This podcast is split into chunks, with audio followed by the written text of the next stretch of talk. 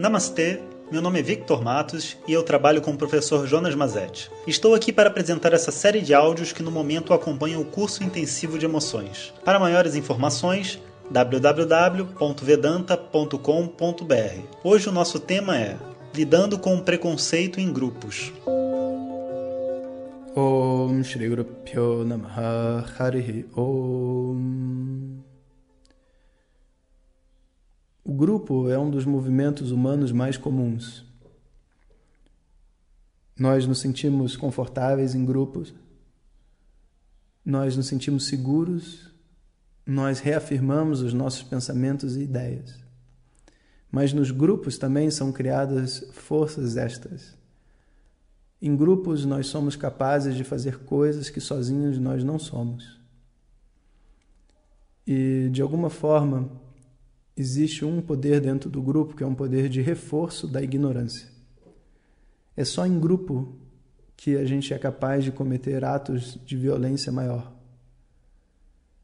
Como se houvesse ali uma energia e uma, um anonimato que permitisse às pessoas viver sentimentos mais profundos como raiva e ódio, sem serem flagrados, sem serem descobertos. Uma grande ilusão mas os seres humanos funcionam assim. E muitas vezes a gente é categorizado por grupos sociais que a gente pertence ou que a gente não pertence. Então, talvez as pessoas possam dizer assim, estando lá na Copa da Rússia, né? poderiam dizer, olhando os brasileiros no trem, dizer: ah, esses brasileiros são todos iguais, com sotaque russo. E o movimento normal, né, se a gente tivesse no grupo, seria xingar, né, seu russo branquelo, né, qual que é o seu problema, cara, não sei o quê. E, e, geralmente esse é o movimento que a gente aprende como sendo assim, como que a gente resolve um problema de preconceito entre grupos. A gente se fecha dentro do nosso grupo, se fortalece para combater o outro grupo. Mas a verdade é que assim, é, se fortalecer e ficar seguro, isso é bom, mas a hora que eu decido combater o outro grupo, eu, na verdade, eternalizo uma violência. Eu preciso, na verdade, exterminar a violência. Existe uma violência acontecendo, eu preciso exterminar a violência, eu não preciso exterminar o outro grupo. Porque a partir do momento que o outro grupo, entre aspas, deixar de ser violento comigo, eu também não preciso mais ser violento. Então a minha bandeira tem que ser contra a violência, o preconceito e não ao grupo que detém o preconceito. Isso é uma coisa que é tão difícil de entender e que as pessoas perdem muito tempo da vida delas porque não entendem isso. Por exemplo, se existe um preconceito contra a mulher, quem precisa ser trabalhado? O homem ou a mulher? O homem, né? Se o preconceito é contra a mulher, imaginando que sejam os homens os preconceituosos, porque claro que tem mulher preconceituosa também contra a mulher, mas imaginando que seja o homem, então o trabalho tem que ser feito com os homens, não é com as mulheres. E o movimento que eu vou fazer para mudar a cabeça dos homens não é combatê-los. Eu quero mudar a cabeça do meu filho para que ele entenda que eu não sou uma mãe megera. Então esse vai ser o movimento contra filho rebelde. O movimento contra filho rebelde não transforma o filho rebelde num filho legal, não transforma. Pensa bem existe a necessidade de uma conexão empática entre os dois grupos. E isso se dá de uma forma muito linda é, através da conexão humana, quando você permite os dois grupos a se conhecer melhor. Quando você permite o filho rebelde a entender a realidade da mãe, quando você permite a mãe a entender a realidade do filho rebelde. O filho rebelde não vai entender a realidade da mãe se a mãe gritar com ele e, e vice-versa. As pessoas não se fazem ouvidas quando elas gritam. Através do grito delas, na verdade, elas tentam se vingar energeticamente.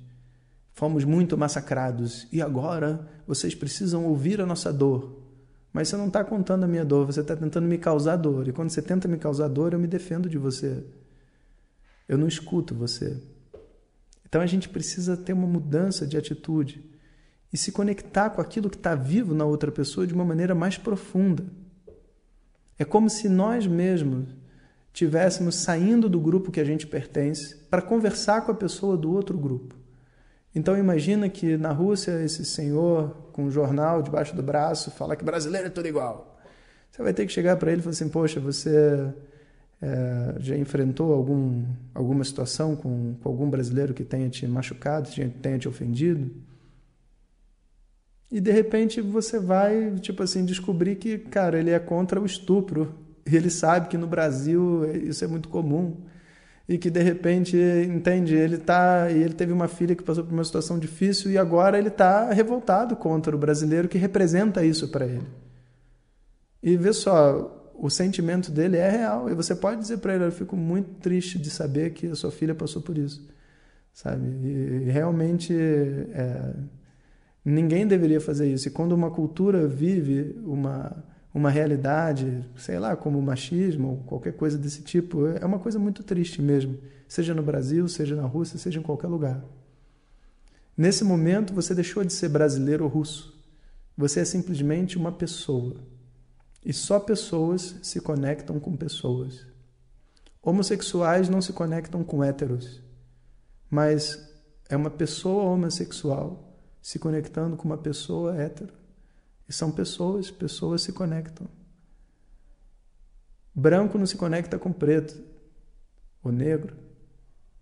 Agora, uma pessoa branca, de pele branca, se conecta com uma pessoa de pele negra. Para falar a verdade, eu me sinto até esquisito de falar isso, porque sou até ridículo a outra pessoa ser uma pessoa de uma outra categoria porque tem uma cor diferente de pele ou porque tem uma opção sexual.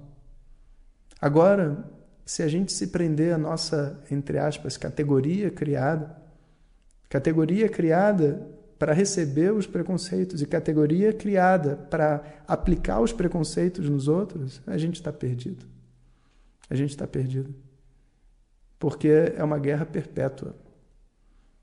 Daqui a pouco eu vou estar andando com uma camisa 100% negro e outra pessoa com uma camisa 100% branco.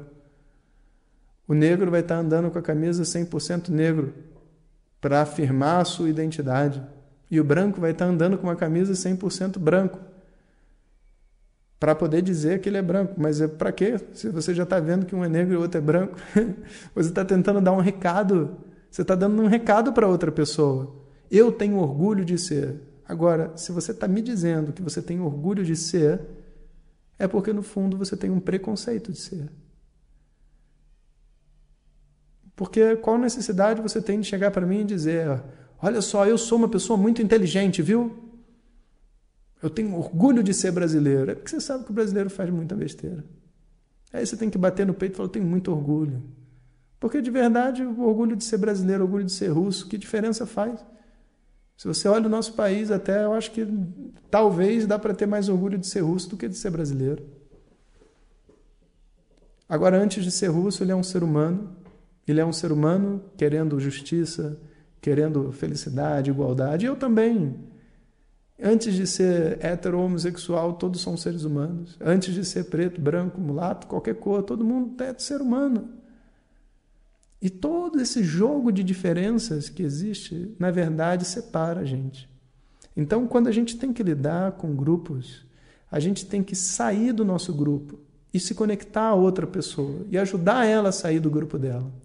Quando os dois estão fora do grupo, a gente pode até pensar juntos, racionalmente, como que a gente faz para viver melhor juntos, né? o que é uma grande benção.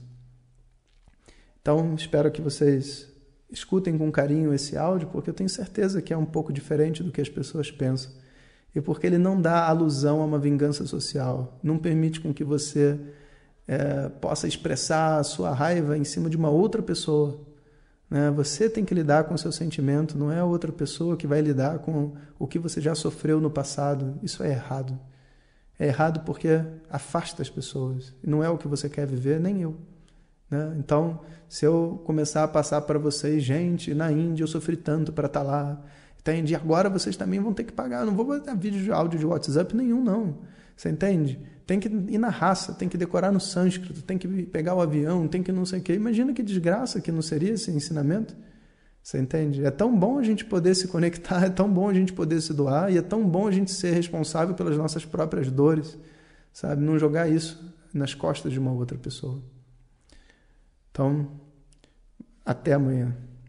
Om Sahana Vavatu Sahanau Bhunaktu Sahaviryam Karavavahai Tejasvinavadhitamastu ma Vishavahai Om Shanti Shanti Shanti